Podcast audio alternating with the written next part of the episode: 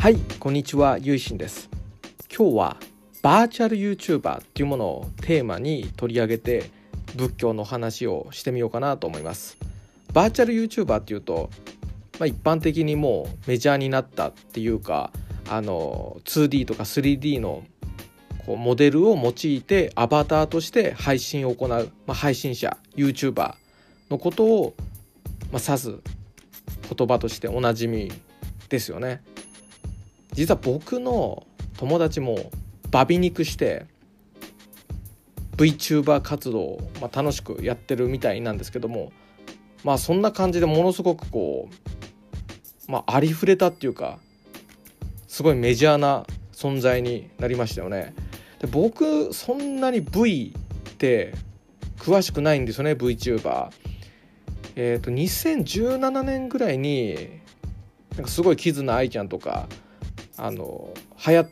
たじゃないですか火がついたっていうか人気に。でそこであのかぐやルナちゃんとかシロちゃんとかなんかそこら辺ですごく注目されてで僕もその時ちょっと見ててでその時になんかすごい設定を生かした VTuber みたいな流れって出てましたよね。あの見ないカルテちゃんとかハトバツグちゃんとかですか？ハトバツグは今もそのストーリーっていうか続いてるんですよね、まあ、最近っていうか全然詳しくないので偉そうに語れないんですけどもなんかそういうすごい独特の世界観を提示するっていうなんか VTuber の流れとその配信の人がアバターとして使うっていう VTuber の流れがあって今はどっちかっていうとその配信者のアバターっていう方が強いんですかねそこら辺がよく分からなくて結構見ないカルテちゃんとか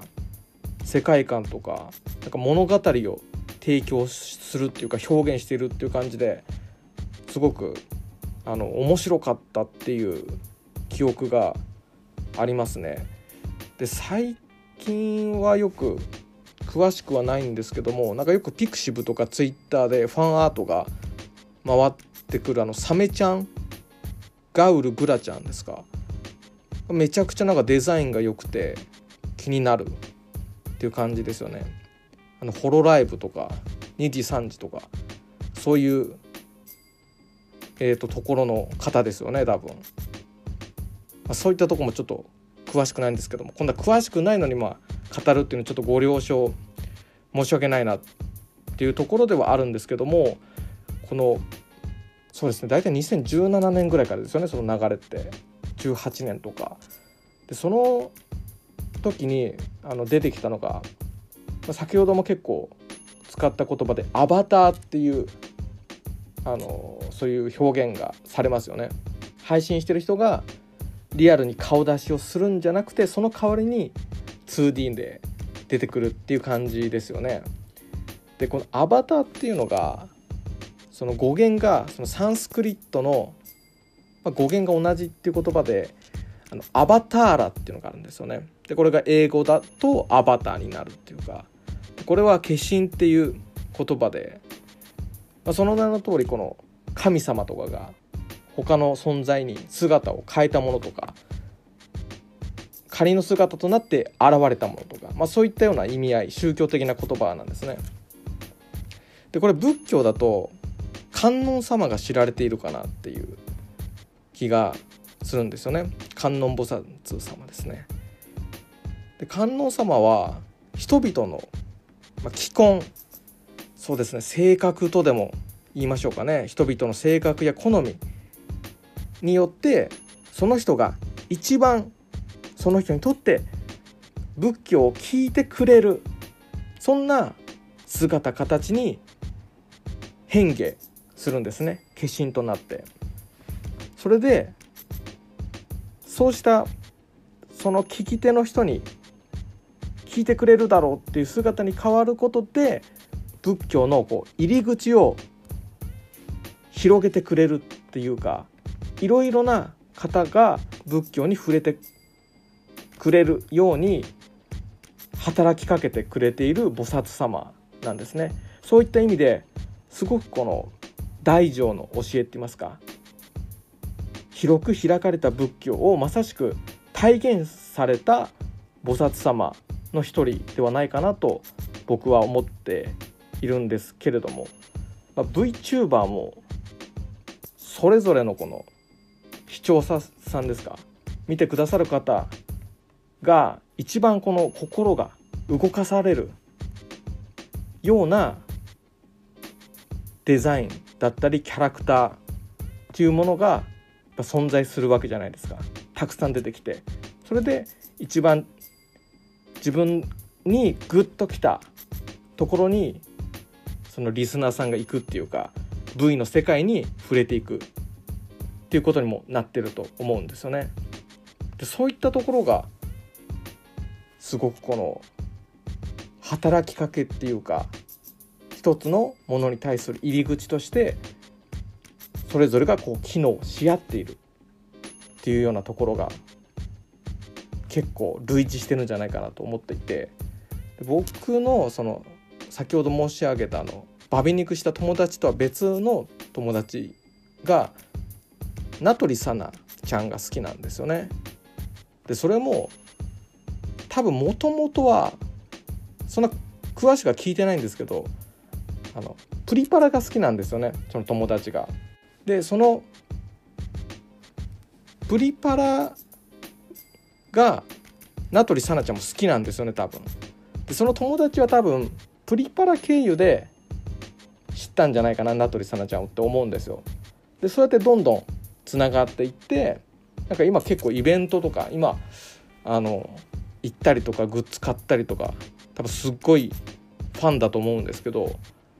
なんかそういう感じにこうどんどんリンクしているっていうかなんかそういった広がり方もすごく大乗仏教の歩み方っていうかインドから大陸そして日本っていうこの島国に伝来したっていうかその電波の広がりにもちょっと似てるなリンクしてリンクしてみたいなつながっていくっていう感じが似てるんじゃねえかなって思ったりもしますね。やっぱりこの VTuber っていう文化と仏教っていう宗教そうしたものも一つのものに対してやっぱりみんなが夢中になるっていう点ではすごい軸が同じだと思うんですよね。でそうした中でやっぱり一人一人のの心をときめいていくっていう能力がどちらにも備わっていてやっぱりそうしたものをいろいろ吸収することで結果的に自分自身の人生っていうのが豊かになっていく。このポッドキャストでも結構繰り返しそうなんじゃねえかなっていうふうに僕話してるんですけどもやっぱそうしたことと出会っていくっていうのが人生のこれも繰り返し前のポッドキャストでもお話ししたかなと思うんですけど醍醐味だと思うんですよね。だからこのいろんなものをいろんなジャンルを分け隔てなく興味を持って楽しむっていうのもすごくいいことかなと思いますね。それは仏教だからとか VTuber だからとかなんかお坊さんだからあんまりそのサブカルはとかっていうよりももうどんどん吸収していけばいいんじゃないかっていうようなところもあるんですよね。僕今その VTuber っていう立ち位置なのかわからないんですけどもあのよく好きで見ているのが「あの最果ての魔王」ディープブリザード、まあ、魔王様の配信なんですよね。これあのこの獣っていうんですかね紫色のあのそういうビーストみたいな外見をされてるんですけどもあのお絵描きの講座をされてるんですよね。でめちゃくちゃ話し方も穏やかで分かりやすくてこの絵の描き方だったり塗り方だったりソフトの使い方っていうのを丁寧にこうお話しされていてでさらにこのラジオっていうかトークパートだとなんかこの絵を描く上での悩みとかなんかすごく「いいね」が少ないのを気にしちゃうとかうまく描けないとかなんかモチベーション上げるにはみたいなそういったあの技術面ではないこう精神面的なこと絵を描くイラストを描く上でそうしたことにもあの相談に乗っているっていう方で、まあ、僕もよくチェックしていますね。それでは今回は、えー、VTuber と仏教というものについて雑談の方をお話しさせていただきました最後までお聴きくださりありがとうございました。合唱何万ダブ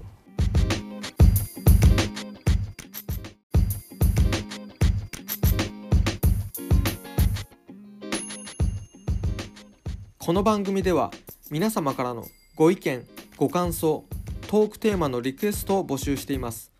宛先は概要欄にある僕の Twitter アカウントまで。リプライや DM でお待ちしております。